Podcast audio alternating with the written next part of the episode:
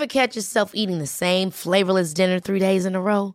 Dreaming of something better? Well, HelloFresh is your guilt-free dream come true, baby. It's me, Kiki Palmer. Let's wake up those taste buds with hot, juicy pecan-crusted chicken or garlic butter shrimp scampi. Mm.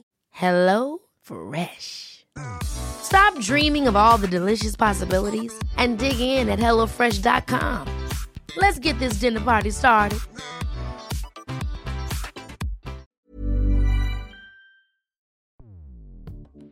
Escuchas. Escuchas. Escuchas un podcast de Dixo. Escuchas Bien Comer con Fernanda Alvarado. Y la idea es que pierdas cada semana alrededor del 1% de tu peso. Digamos que pesabas 70 kilos, cada semana estaría buenísimo que perdieras 700 gramos de peso. Bienvenidos a un podcast más del Bien Comer. Les saluda Fernanda Alvarado, maestra en nutrición comunitaria, acompañada de mi querido Pedro Reinaldo García para platicar sobre lo que necesitas saber sobre correr, y la composición corporal. Pedro estudió nutrición y dietética, eh, es coach en nutrición deportiva, también tiene una maestría en educación física, es adicto a las endorfinas, le encanta correr, profesor, asesor científico. Bueno, Pedro es un estuche de monerías y me da mucho gusto que andes por acá. Bienvenido, Pedro. Hola, Fernanda. Encantadísimo estar en tu podcast eh, donde enseñas a la gente a bien comer, así que voy a ser muy feliz de poner un grano de arena en todo este trabajo hermoso que es hecho todo este tiempo. Gracias por invitarme. Gracias a ti.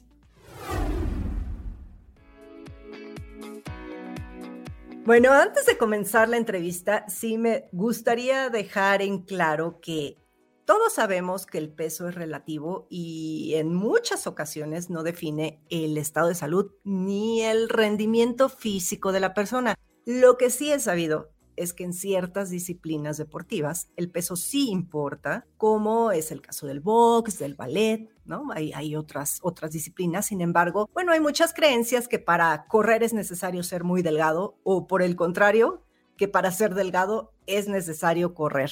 Entonces, ¿qué fue primero, Pedro? ¿El huevo o la gallina? Bueno, definitivamente hay una conexión muy interesante entre el peso y la composición del peso corporal y el rendimiento físico, ¿no?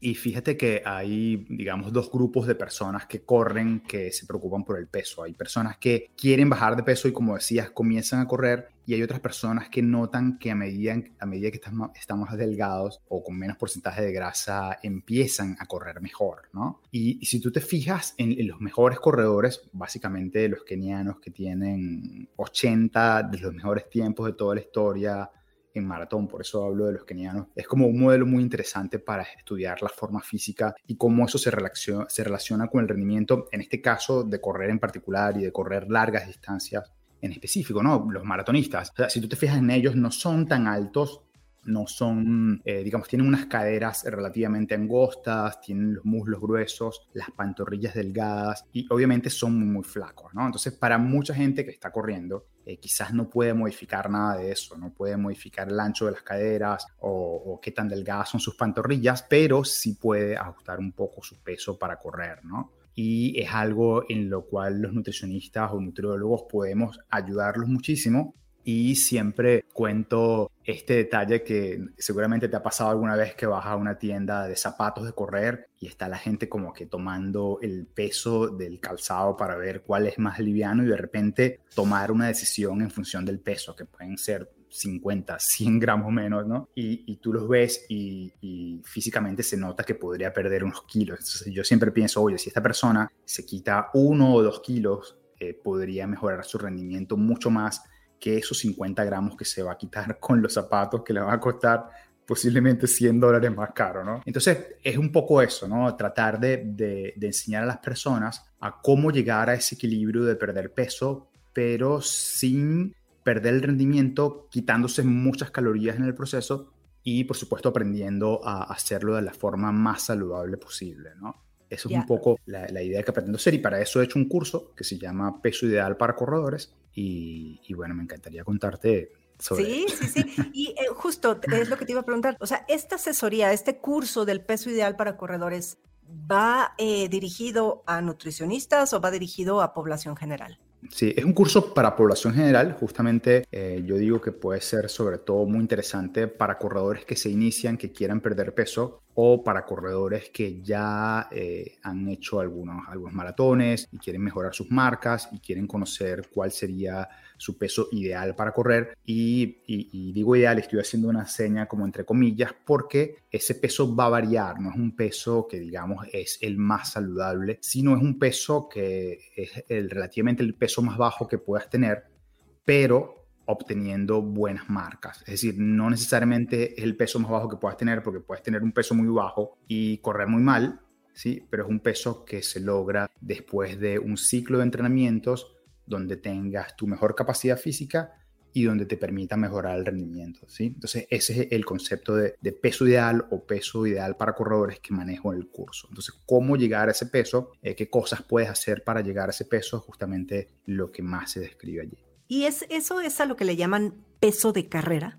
Exacto, sí. Ese peso de carrera o peso ideal es justo, eh, como decía, este peso más bajo que puedes llegar y usualmente no es un peso que tengas que mantener necesariamente durante todo el año, ¿no? Sabemos que hay etapas del entrenamiento donde tienes cargas más elevadas de kilómetros y usualmente tienes un requerimiento, un gasto de energía más alto, entonces eso te ayuda también a llegar a ese peso de competencia. Obviamente cuando termina ese periodo vuelves a ganar algo de peso, ¿sí? E incluso es hasta recomendable porque no es tan saludable estar tan flaco todo el año, ¿no? O tan flaca todo el año si eres una corredora. Y bueno, allí en ese curso cuento la experiencia de más de 10 años asesorando corredores y maratonistas eh, para bajar de peso y lograr sus, sus, mejores tiempos en las carreras. Incluso cuento que yo cuando era corredor de competencia, que era capaz de hacer 34 minutos en 10 kilómetros, pesaba 13 kilos menos de los que peso ahora. No es que ahora tenga obesidad, pero obviamente he trabajado más la parte de fuerza, tengo una composición muscular diferente o un corporal diferente con más masa muscular y eso marca una gran diferencia en la forma en que yo puedo correr ahora. Yo siento que mi peso no me permite ir más rápido, pero igual mi objetivo no es ahora ir más rápido, sino seguir corriendo, ¿no? Entonces, bueno, eso es un poco lo, lo que comparto en el curso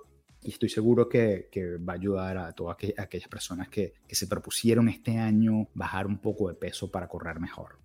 Ya, y además, bueno, supongo que el tener o mantener cierta composición corporal pues va a tener muchas mejoras fisiológicas y eh, lo que seguramente, bueno, yo si me pongo del otro lado y suponiendo que no sé absolutamente nada, me preguntaría, si yo tengo sobrepeso, si tengo kilos de más, ¿correr sería un buen ejercicio? Claro, siempre y cuando eh, tengas en, cuenta varios principios del entrenamiento que son muy importantes y como dice la palabra principios es como que lo básico. Una de esas cosas básicos, esos principios básicos es la progresión, ¿no? Que vayas progresivamente aumentando la intensidad del ejercicio, la duración del ejercicio para que tu cuerpo se vaya acostumbrando a, a tener una exigencia cada vez mayor, ¿no? Entonces ahí en el curso cuento, por ejemplo, eh, dos escenarios diferentes. Eh, el escenario de este corredor que quiere comenzar a correr para bajar de peso o el corredor que ya está muy cerca de su peso de competencia y que hace un entrenamiento importante. Entonces, en este tipo de corredores que ya tiene un nivel de carrera, eh, ya ha hecho marcas, pues allí es mucho más delicado modificar las calorías porque tienen una carga de entrenamiento más alta. Pero en aquel que se inicia, como todavía no está fisiológicamente adaptado a hacer un entrenamiento más intenso o más largo, entonces ahí podemos ser más restrictivos en las calorías y de esa forma acelerar un poco la pérdida de peso para que poco a poco vaya produciendo las adaptaciones que necesita para correr, ¿no? Entonces todo parte de, evaluar a la persona que está comenzando a, modificar su peso, eh, es decir, ver precisamente en cuál de estos dos escenarios está para poder tomar las mejores decisiones, ¿no? no es lo mismo modificar las calorías en alguien que apenas comienza a entrenar, que hace, no sé, 30, 50 kilómetros a la semana, a alguien que ya haga más de 100, 120 kilómetros a la semana como entrenamiento, ¿sí? Entonces es muy importante tomar en cuenta esos detalles. Ya, estaba también leyendo un artículo eh, donde un corredor olímpico, Sean Wade, decía que hay cuatro factores que, determinan qué tan rápido un corredor es y que era uno genética, forma, entrenamiento y el peso corporal. ¿Tú qué piensas de esto? Sí, sin duda. De hecho, si lo ves en las carreras, en cualquier carrera que te asomes, los que van de primero siempre físicamente se notan muchísimo más delgados y es que eso tiene un montón de ventajas. Imagínate que cuando corres tienes que llevar tu peso de un punto A a un punto B y para, er, para poder desplazarte tienes que vencer la gravedad, tienes que ir en contra de la gravedad. obviamente mientras más ligero estés, más fácilmente vas a poder avanzar por una parte. Luego, si tú tienes, digamos, un consumo de oxígeno de 55 mililitros por kilo, ¿sí? Y tienes menos kilos de peso, vas a tener una mejor distribución de ese oxígeno en el cuerpo. Si estás más delgado, tienes menor cantidad de tejido adiposo, vas a poder disipar el calor más fácilmente cuando estás corriendo en un lugar caluroso.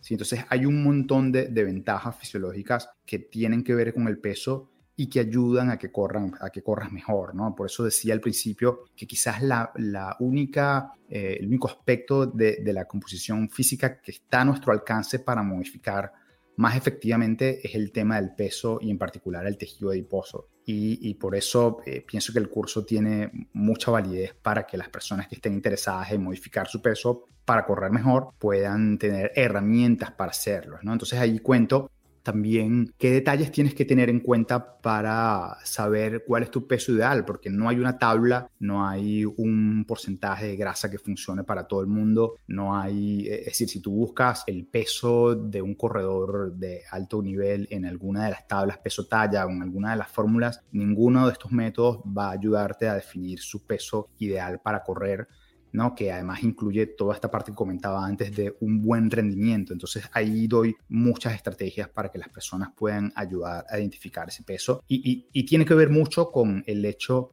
de, digamos, controlar, ¿verdad? Tomar tu peso, tomar tu composición corporal e ir llevando una relación de cómo eso afecta tu rendimiento, ¿no? Obviamente en las carreras hay otras cosas que afectan el rendimiento como el clima o como la ruta, pero en general usualmente la gente cuando va viendo que va poco a poco eh, reduciendo su grasa corporal y, y también el entrenamiento va haciendo su efecto, notan cómo van mejorando y, si son cuidadosos viendo los detalles de esa mejoría, pueden llegar eh, a descubrir cuál es su peso ideal para correr, su peso de competencia, ¿no? Entonces, allí describo eso. También cuento sobre los errores más comunes que cometen los corredores que quieren Justo eso, eso te iba a preguntar.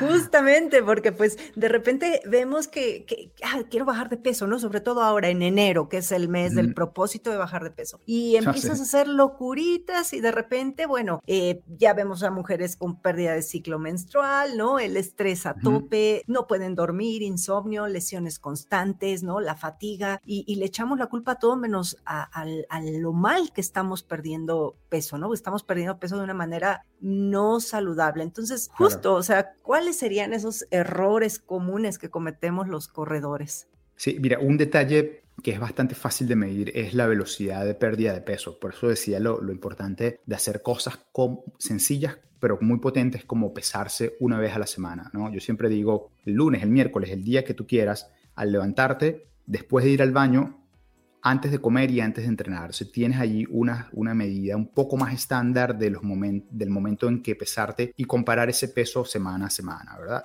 Y la idea es que pierdas cada semana alrededor del 1% de tu peso. Digamos que pesabas 70 kilos, cada semana estaría buenísimo que perdieras 700 gramos de peso. ¿sí? Eso es una pérdida de peso donde se estima que la mayoría del peso que estás perdiendo es de tejido adiposo. Entonces, uno de los errores comunes es tratar de perder peso muy rápido, ¿sí? porque usualmente cuando perdemos peso muy rápido no estamos garantizando que estamos perdiendo tejido adiposo. Entonces, alrededor de 1% a la semana es un buen indicador de que estás perdiendo tejido adiposo, ¿no? Otro error frecuente es irse a los extremos, ¿no? y aquí podemos hablar de nada de carbohidratos o todo grasas. Usualmente cuando te vas a los extremos es más probable que tengas problemas. Y ahora estuvo muy de moda esto de las dietas cetogénicas y vi muchísima gente pasando trabajo. Eh, pero lo, lo, peor de eso es que cuando dejaron las dietas cetogénicas, como se acostumbraron a comer tocinetas y un poco de cosas más full en grasas, eh, entonces siguieron consumiendo esos alimentos altos en grasas con sus otros alimentos que consumían antes, que tenían carbohidratos. Entonces al final el balance de calorías eh, tres semanas, cuatro semanas después que empezaron las cetogénicas fue más alto que el que tenía incluso antes de empezar la dieta. Entonces evitar esos extremos sin duda alguna es muy importante para tratar de, de poder entrenar satisfactoriamente y, poder bajar de peso, porque esa es la otra cosa, ¿no? Tú podrías eh, de repente hacer una dieta muy restrictiva, pero la calidad de tu entrenamiento va a ser muy mala, entonces no vas a tener el rendimiento que quieres. Entonces vas a estar afectando el entrenamiento o tu, rendimiento en la carrera por tratar de estar más delgado.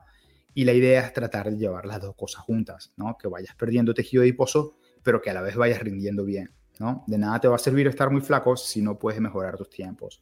Entonces, por eso ese concepto de peso ideal o peso de carrera me encanta, porque implica que estés en tu mejor forma posible estando flaco. Ya. no estando flaco, corriendo muy mal. Esa, eso no, no tiene sentido. Pues suena bastante interesante este curso, Pedro, sobre todo por, por todas esas modas que de repente escuchamos sobre eh, ve a entrenar en ayuno, eh, nada, nada, nada de azúcar, que entiendo que para cierto sector de la población, pues es saludable no consumir azúcar, pero para los deportistas no. Entonces, ¿qué va de todo esto? Sí, qué, buen detalle. Justamente en, el curso hay un video exclusivo sobre el tema del azúcar. Obviamente, si quieres controlar el peso, eh, reducir las cantidades de azúcar que consumes es una tremenda idea, pero yo siempre digo que se puede obtener lo mejor de dos mundos, ¿no? Digamos, en el día a día podrías reducir el consumo de azúcar que agregas a las bebidas o en la preparación de alimentos o incluso con alimentos dulces. Y cuando hay que hacer un entrenamiento un poco más largo, entonces allí sí aprovecharte de usar esos alimentos que tienen azúcar como bebidas deportivas o geles eh, para tratar de ayudarte en el rendimiento en esos eventos o en esos entrenamientos más largos, ¿no? Porque la idea es que además puedas sacar provecho de eso en las carreras, en los maratones, ¿no? Entonces, si quitas todo ese azúcar, eh, vas a estar perdiendo una tremenda oportunidad de darle un empuje al rendimiento, pero sí podrías hacer en el día a día restricciones, como decía, en las cantidades que utilizas, ¿no? Entonces, no se trata de satanizar las cosas, sino aprovechar las cosas, a sacarle provecho cuando más puede ser de utilidad, y justamente allí hay un video sobre eso, ¿no? Luego, lo que comentabas, el, tema de ayuno intermitente estado muy de moda en los últimos 8 o 10 años quizás, y sobre todo ahora con los medios sociales. Y, eh, pero ahora hay un enfoque que me parece más interesante, que es el tema de los periodos de tiempo de restricción de alimentos, es decir, tratar de consumir alimentos solo por un periodo de 10, 12 horas. Eso me parece más sensato que estar haciendo ayunos saltando horas y días, ¿no? Pero bueno, eh, la idea es que uno pueda aplicar cada estrategia dependiendo de cada persona, porque sí entiendo que algunas personas toleran menos este tipo de espacios de alimentación. Y también el curso, eh, obviamente el curso es algo para, para todo público, hay ideas generales que puedes aplicar por ejemplo, como cómo percibir tu sensación de llenura, para saber cuándo comenzar a parar de comer. Son unas de esas estrategias que yo digo que son, te ayudan a perder peso sin contar calorías. Allá hay cinco estrategias más de esas. Pero además, si alguien quiere una asesoría personalizada o quiere una, un plan mucho más individual, pues también tiene como contactarme al final del curso para ofrecerle esa asesoría. De hecho, en el curso hay varios bonos de videos que yo uso con las personas que asesoro, que son unos bonos que tienen que ver con todo lo que es el mindset para comenzar a perder peso. Y eso es súper importante, cómo creerte la historia o, cómo meterte en los zapatos de tu historia que quieres ser mejor corredor. Eso es súper importante para poder generar cambios eh, en diferentes conductas y en esta en particular. Eh, hay otro video que, que hice sobre qué comer o cómo comer cuando estás en la calle y no puedes seguir un plan nutricional que, tengas, qué estrategias uso yo cuando voy de viaje, que estaba en un montón de, hoteles de estos que tienen eh, buffet y esas cosas. Y hay otro video que es cómo hacer las compras en el supermercado, ¿no? Porque sabes que la alimentación empieza con lo que comienzas a colocar en la alacena y mm, es súper importante pues que tengas algunos tips allí para hacer mejor las compras. Entonces, digamos que está enfocado el curso en el tema del peso, pero pasa por muchos detalles de la alimentación que obviamente te ayudan a que no solo tengas un mejor peso, sino que seas un mejor deportista y en este caso en particular un mejor corredor, ¿no? Un dato, un dato. Para evitar que la pérdida de peso se vuelva perjudicial, el American Council of Exercise recomienda mantener el porcentaje de grasa corporal superior al 14% para las mujeres y al 6% para los hombres. Pues me parece maravilloso que tengamos ya estas herramientas y sobre todo digitales que la puede aprovechar cualquier persona alrededor del mundo. Y como bien dices, pues es un curso, no es una consulta, pero si quisieran una asesoría personalizada, pues también hay manera de contactarte. Pedro, ¿con qué quieres que se quede la audiencia? Sí, bueno, los invito a que visiten la página Allí pueden ver este curso y otros cursos que he hecho en esta academia. También pueden contactarme a través de Instagram en mi cuenta que es P-R-E-I-N-A-L o Preinal, ¿sí? Y, o mi correo electrónico que es igual preinal.gmail.com. Y bueno, con mucho gusto podemos estar en contacto por cualquiera de esas tres vías. Perfecto, Pedro. Pues bueno, ya ahí están tus medios de contacto y como lo dijiste, es un curso, un curso tiene recomendaciones generales, pero si alguien está interesado en recibir una asesoría personalizada, pues también por estos medios te pueden contactar. Te agradezco muchísimo que hayas estado en estos micrófonos y espero verte muy pronto por acá. Muchísimas gracias y bueno, la admiración eterna de tu trabajo y bueno, espero que nos veamos pronto en físico.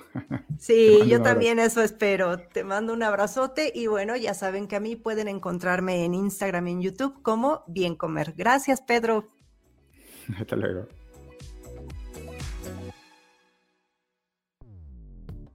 Dixo presentó Bien Comer con Fernanda Alvarado.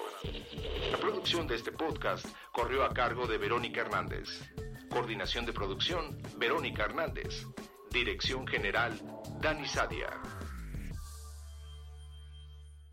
Las opiniones expresadas en este programa no pretenden sustituir en ningún caso la asesoría especializada de un profesional. Tanto las conductoras como Dixo quedan exentos de responsabilidad por la manera en que utilizan la información aquí proporcionada. Todas las opiniones son a título personal. Even when we're on a budget, we still deserve nice things. Quince is a place to scoop up stunning high-end goods for 50 to 80% less than similar brands. They have buttery soft cashmere sweaters starting at $50, luxurious Italian leather bags, and so much more. Plus, Quince only works with factories that use safe, ethical, and responsible manufacturing. Get the high-end goods you'll love without the high price tag with Quince. Go to quince.com slash style for free shipping and 365-day returns.